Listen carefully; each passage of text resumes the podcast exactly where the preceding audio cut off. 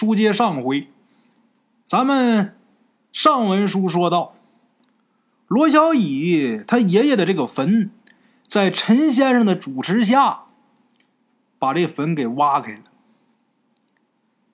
把这坟挖开之后，棺材推开，棺材里边躺的不是罗小乙他爷爷，反而是他失踪了一天的父亲。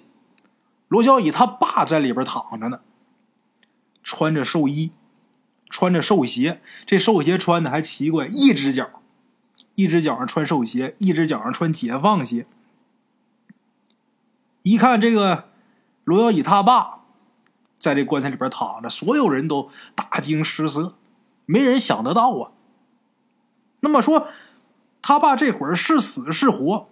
还有他在这儿躺着，那罗小乙他爷那尸首哪儿去了？这是大圣昨儿给大伙挖的坑，今儿啊，把大伙从这坑里边拽出来，拽出来，大伙也别高兴太早，待会儿再挖一个，让大伙再下去。哈哈，咱接着说，一看见这个情况，陈先生赶紧招呼大伙先把人抬出来，人这会儿还在棺材里呢，赶紧抬出来。大伙上来搭把手，合力。把罗宇他爸这个身体呀，从这棺材里边抬出来，平放在地上，得让这人呐接着地气儿，就是躺土地上。一看这会儿这情形，罗小乙控制不住了，扑上去就哭啊，以为他爸不行了。这玩意儿也不怪罗小乙，谁看他爸这会儿啊，都是一具尸体，看不出来喘气儿。罗小乙受不了，趴身上就喊呐。但是怎么喊，他爸就是在那躺着一动不动，就跟死了一样。哎呦，这会儿罗小雨这心情那真叫天旋地转，天都塌了一样。突如其来呀！昨天自己爸还好好的，今儿就没了，那受了受不了，受不了。他上学的时候，突然间听说他爷爷没有了，这还好理解，必定老人家岁数大了。可是自己那父亲平时身体那么好，突然间说没就没了，那心里能受了吗？在这哭。这时候陈先生啊，把罗小乙给拉开，就说：“你先别着急哭。”哎，把他拉开之后，陈先生先是从罗小乙他大爷手里边，把他爸丢的那只鞋，被他大爷捡着那只鞋接过来，就那老解放鞋。把这鞋接过来给罗小乙，告诉罗小乙，赶紧把这鞋给你爸换上。但是可有一节，换的时候动作慢一点在心里边默念，默念十八遍：“爸爸，你回来。”哎，这十八遍没念完之前，这鞋别穿完，动作一定要慢，心里边快点念。哎交代好了之后，罗小乙一怔，但是感觉呀，这事儿好像有缓儿。把鞋接过来，心里边赶紧默念：“爸，你回来吧，爸，你回来吧。”哎，一边念一边给他爸换鞋。罗小乙在心里边默念，一边这陈师傅也念。陈师傅念什么呢？鞋分左右，路有阴阳。阴人走阴间路，阳人走阳间道。要是迷了路，速速快回头。陈先生这话说的也挺慢的，大圣我说的挺快，但是陈先生当时念的这个速度不快，而且这语调啊有点像唱歌。哎，等罗小乙。在心里边刚好默念完十八遍，爸爸你回来吧，哎，最后一遍念完正好，这陈先生以这句话也说到“速速快回头”，这头字刚落，罗小雨这边鞋也穿好了，陈先生照着他爸的脑门啪就是一巴掌，这巴掌拍的狠呐，这要活人的话，回头准打你。哎，好在这会儿他爸是什么都不知道啊。陈先生啪就这一掌拍脑门上，很奇怪，这一掌拍下去，他爸噌就坐下来了，把周围看热闹这些吓得都往后退。一开始大伙都不明白呀，都在这参观呢，这是死是活呀，都不知道怎么回事呢。但是所有人心里边啊，都偏向死的那门多一点因为这俨然都已经不动了，看那肚子没有起伏，一看这是没有呼吸呀，脸色煞白，一瞅这是死了呀。可是这会儿嘟嘟嘟嘟嘟嘟嘟弄完之后，啪一掌，那位噌坐起来，大伙能不害怕？都往后退。哎呦，全往后退，呼啦操这一下，罗小乙他爸起来也懵，坐起来之后看一眼周围这些人，也蒙圈呐。此时此地他在哪儿，他都不知道呢。他爸第一句话是：“都看我干啥呀？”哎呀！一听这话，知道这正常人说的话。罗小乙一看乐坏了，上去把他爸就给抱住了。他自打上中学以后啊，没有说，呃，爸爸过来我抱一把的，没有。因为男人之间啊，父子之间这个感情啊，你看儿子跟妈好意思，哎妈我想你了，哎抱过来亲两口。就包括我现在我这么大了，大圣我眼里眼看着三十了啊。我跟我老妈，我回家我想我老妈上脸上亲口，我想我奶奶，我奶奶八十多岁了，我抱着到脸上亲一口。但是我爸这会儿是没了，我爸活着，你让我抱我爸，不好意思，难为情。男人跟男人之间呢，这个关系也挺奇怪的。哎，罗小乙也是从来呀，打中学以后啊，从来没抱过他爸，这会儿一把把他爸给抱住了，哎。那个时候，罗小乙突然间明白了，人这一辈子其实就这样。这人真是说没就没，说走就走啊！罗小乙想，以后也别说什么难不难为情，能抱就抱抱吧。谁知道自己老父亲哪天走啊？罗小乙心想，这回我爸是起来了，我爸要是没起来的话，我后悔一辈子。真入了土了，你你就剩后悔了，也没别的路。哎他爸醒了，大伙都开心，这算是万事大吉。陈先生呢也没着急让大伙都回去，让大伙干嘛呢？大伙啊，赶紧帮忙把这坟给填了。这不是给扒开了吗？赶紧再给填上。这时候罗小乙大爷跟他二大爷着急呀，就说：“老爷子这尸体没找着呢，老爷子尸体哪儿去了？咱等把老爷子找着之后。”再下葬，再再填呢。可是这时候，人陈先生说呀：“你们家这坟地不能再埋人了。”嗯，就是罗小乙他大爷就说呀：“这块坟地啊，是我爹生前他自己相中的，而且老爷子自己不止一次的说过，他死以后哪儿都不能埋，就得埋这儿。说先生，您看您现在您不让埋这儿。”我们咋办？这老爷子生前遗愿呢。陈先生说呀：“你合计那么些干嘛呀？你尊重你们老爷子生前遗愿，他必须埋这儿。现在咱先不说这个，现在我就问你，老爷子尸首在哪儿？你都找不着，你跟我犟过啥呀？啊，老爷子生前遗愿，老爷子生前遗愿没说他自己能爬出来吧？这一句话给罗小雨他大爷怼的个搂个搂的，说不出来话呀。”人家先生说这句话没毛病，罗宇他大爷也挺为难的，必定是自己父亲生前给自己留的遗言。老爷子生前没少跟老大说，老二老三也经常念叨，就说我死以后必须得埋那儿。这会儿，但是人先生说的也没问题，那这坟到底是填是不填呢？他大爷为难了，他大爷那年多大岁数啊？快六十了，快六十岁的人坐地上。不知所措，抽着烟袋，就感觉好像个孩子似的，没主意头了。事到如今，陈先生这个态度很坚决，就说这个地方就是不能再埋人，必须得回填填上。在陈先生指挥下，之前挖坟的那些个壮汉啊，二十八个人，再加上罗小乙，哎，再加上那哥仨。稀里哭哧的，很麻利，把这坟就给填上了。埋好埋，一开始往出抠的时候不好抠，哎，一会儿就给填完了。填完这个坟的时候啊，太阳已然是下了山了，这天儿啊渐渐就黑了。罗乙他爸醒过来之后一直懵，这会儿在这看这一切呀，还是没回过神儿，自己就搂不住的回想自己昏迷这段时间到底是怎么回事，发生什么了，自己就想拼命想，但是记不起来。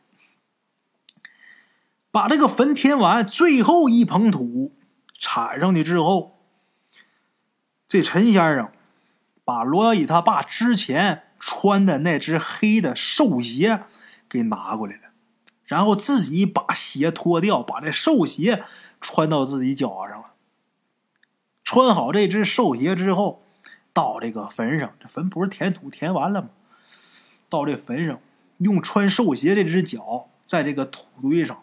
当当，跺了三脚，嘴里边嘟嘟囔囔的说着话，说的是什么？当时好多人离得远，都没听清。但是大圣，我估计就是 踹死你，踹死你，下去吧，下去吧。估计也就这些个吧啊。反正这是我想的啊。跺完三脚之后，陈先生又把罗宇他爸之前穿的那身寿衣给叠好了。叠好之后，把这寿衣放坟头。然后放一把火，把这衣服给烧了。大伙都以为这个事儿啊，到这儿就应该暂时算是结束了。罗宇他爸是弄回来了，他爷那尸首那就另一说了呗。本来都以为今儿算是结束了，可是这陈先生，再一次又把大家伙给招呼过来了，干嘛呢？让大家伙帮忙把罗小乙他爷这个碑给倒过来。陈先生此话一出啊，在场罗乙他们家的人啊都反对。为什么呢？这个背头朝天，灵魂升天；背头朝地，魂落地狱。大伙都知道这个传说，都知道这么个俗语。你说现在这会儿，这陈先生让把老爷子这碑倒过来，谁都不愿意。那咒老人呢？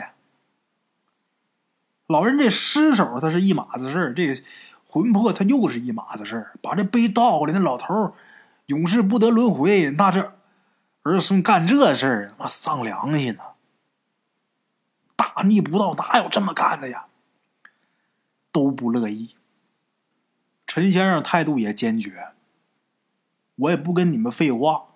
陈先生就一句话：这个碑要是不倒。我说什么让你们干什么，你们要不干，以后再出事别找我姓陈的。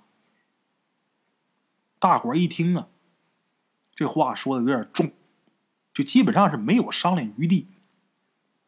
沉默片刻之后，最后还是罗耀义他二大爷站出来了。他二大爷说呀：“还是听陈先生的吧，这眼看着天就要大黑了，咱赶紧把这事儿弄完吧，要不然等到天真大黑了。”再出什么别的变故，受不了啊！你说，这老爷子万一打坟里边又爬出来了，谁不害怕呀？罗宇他二大爷说这话挺有意思。老爷爷这尸首没在坟里边，你说他要是再从坟里边出来，那就更可怕了。后来他二大爷又说呀：“你说就算咱不怕，这一爬出来就找小乙。”咱受不了，小乙受不了啊！罗小乙他二大爷一提到罗小乙，他大爷还有小乙他爸，就都不自觉的看了小乙一眼，然后什么都没说，把头就低下了。这就算是默认了。的确是，你说死者为大，的确得尊重死者，这个毋庸置疑。但是你得看什么情况啊？死人跟活人比，还得先顾活的呀。罗小乙他的爷爷打死了之后出来两回，这两回头一回是直接回家了，躺罗小乙身边了。第二回是在坟地的时候，他大爷还有他爸都不在的时候，罗小乙自己在坟地的时候，他爷爷的脑袋就钻出来。这两回都让罗小乙碰着，就感觉好像就冲着小乙来的似的。那你说这孩子真给吓出个好歹来，到时候后悔都来不及！谁都不说什么了。陈先生赶紧招呼人动手，把这碑调过来。他这碑不小，挺大个碑。招呼人动手，七八个人，大小伙子，俩手抓着杯边，一使劲一较劲儿把这杯就给搬倒了。搬倒之后，再加俩人，后边一周，前面拿脚一顶，这杯又给翻过来了，杯头朝下。哎，把这杯反着立好之后，陈先生把自己脚上自己之前来的时候穿的那双鞋脱下来，拿自己这双鞋其中的一只往这杯座上，那杯不是已经倒过来了吗？往这杯座上啪啪啪拍了三下。拍完之后，抬头仰天大喊：“入土为安，落地生根。”哎，这一句话刚说完，话音刚落，大伙儿全听见了。这坟地周围呀，稀稀疏疏的有声音。这声音一开始啊很小，离得很远。后来呀，没多的一会儿，这声音呢一点一点就变大了，而且越来越近。声音是越来越大，越来越杂。这可不是罗小乙自己听见，所有人全听见了。这声音挺奇怪的，大伙儿都没听过这个声音，都有点害怕。但是好在人多呀，二十八个壮小伙子、壮汉，再加上罗乙这一家，再加上陈先生，这会儿你甭说别的，你就是来俩老虎也不怕你，都有点紧张。哎，这些人呢？手里边攥着家伙事呢啊！你是铁锹啊，是镐头的，都有，握紧了，就听着这个声音，谁都没说话啊，听这声音，由远到近，四周围都有这声，等于是把他们给包围起来了。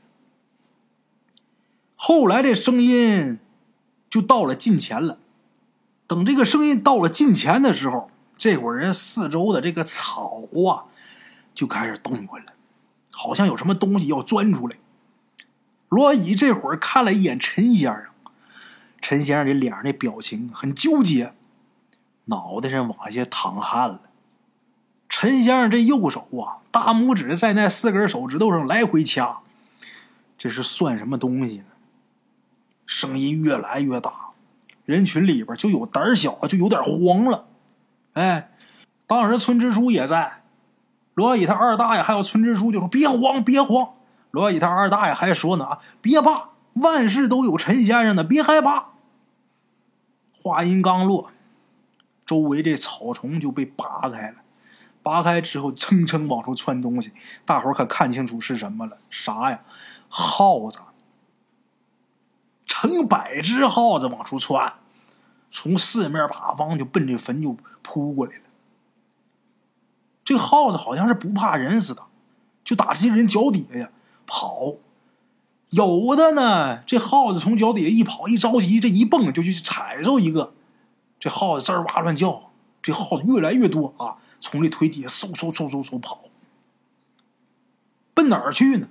都跑到这个坟边上，在这个坟边上围的一圈又一圈，把这坟给围的水泄不通。大伙想想那画面啊！什么东西一多了都麻痒人，这老鼠一圈一圈黑漆漆的铺了一地。哎，但是这些老鼠很安静，除了被人踩着的吱哇乱叫，其他都没声。围一圈在那趴着不动。等这些老鼠啊聚的差不多了，很奇怪，这老鼠全都站起来了。大伙儿见过老鼠站起来没有？如果没见过的话，大伙儿可以去拿。短视频平台啊，去看看去。猫抓耗子的时候，给逼到墙角了，它就两个腿站着，那俩腿啊，就跟人手似的。这会儿这些老鼠都站起来了，在这站着，然后呢，伸出俩前爪，伸这俩前爪干嘛呢？捋自己那胡子。这耗子把他那胡子往上捋，就给捋立着。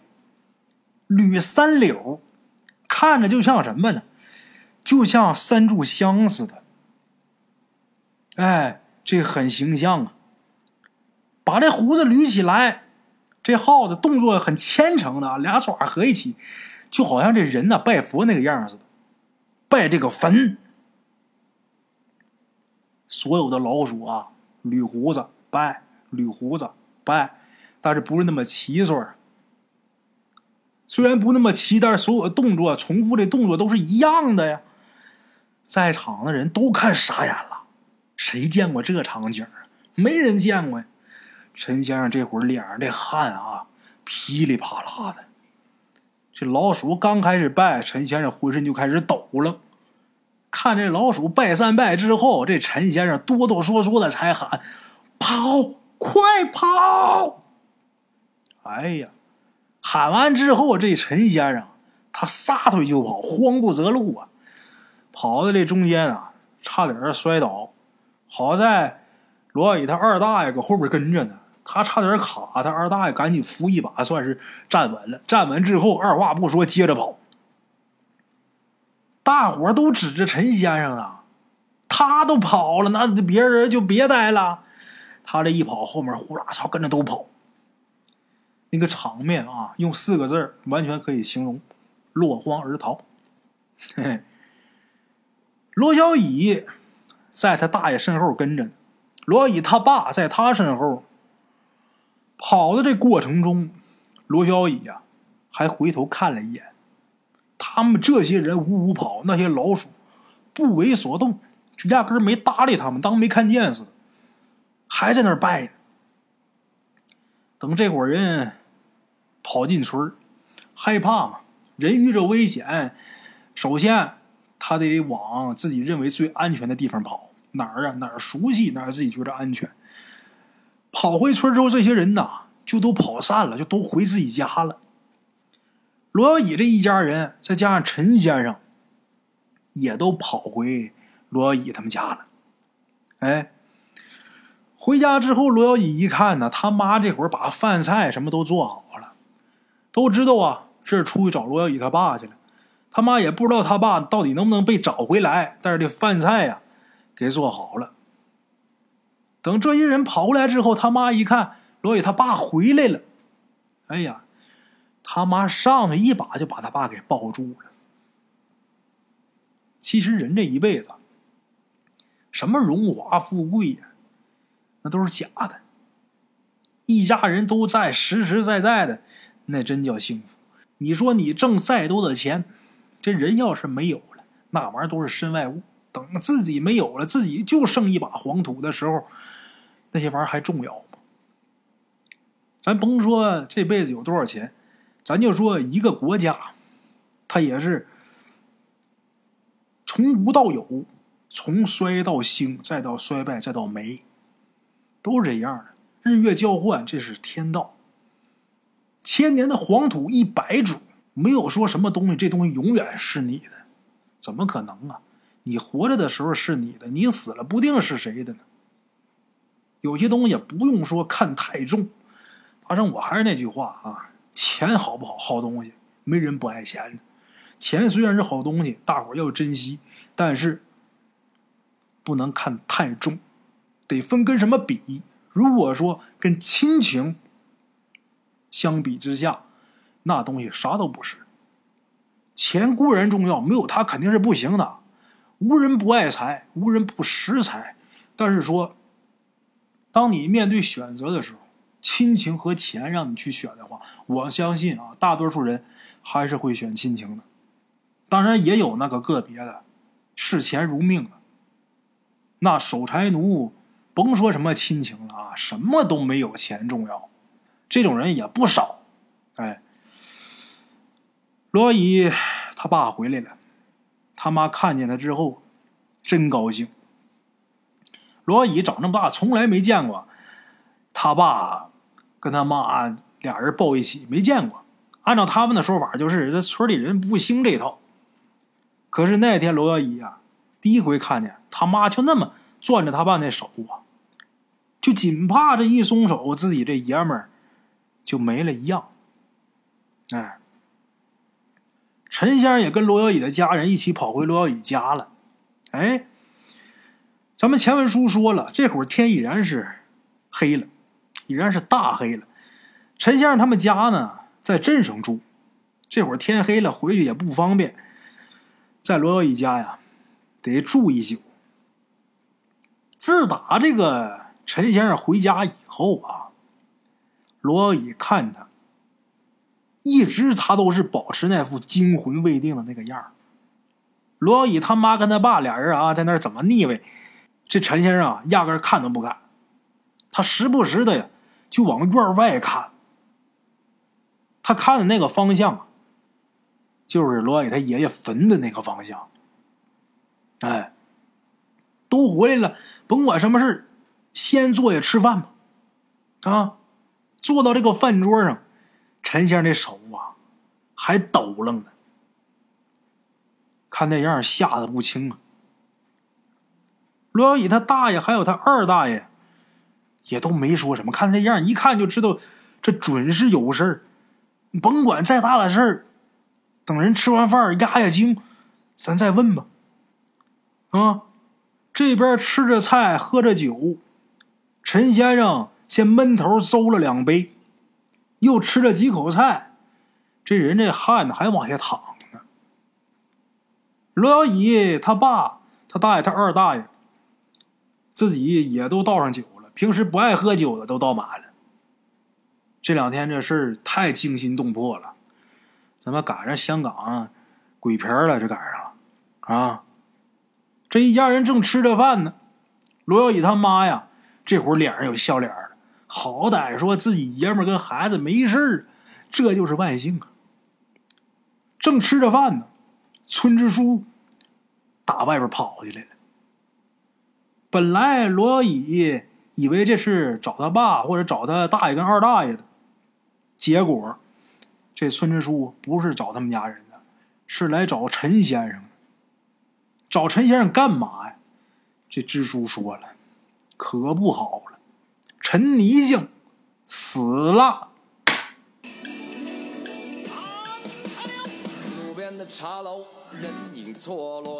用声音细说神鬼妖狐，用音频启迪人生。欢迎收听《大圣鬼话》。Hello，大家好，我是主播孙宇。吃完了饭，然后就回到自己的课室上啊。喜马拉雅、百度搜索“大圣鬼话”，跟孙宇、孙大圣一起探索另一个世界。那天山女子独守孤城，也只是感谢鬼友们，感谢鬼友们，感谢鬼友们一路陪伴。大圣鬼话，见字如面。欲知后事如何，且听我下回分说。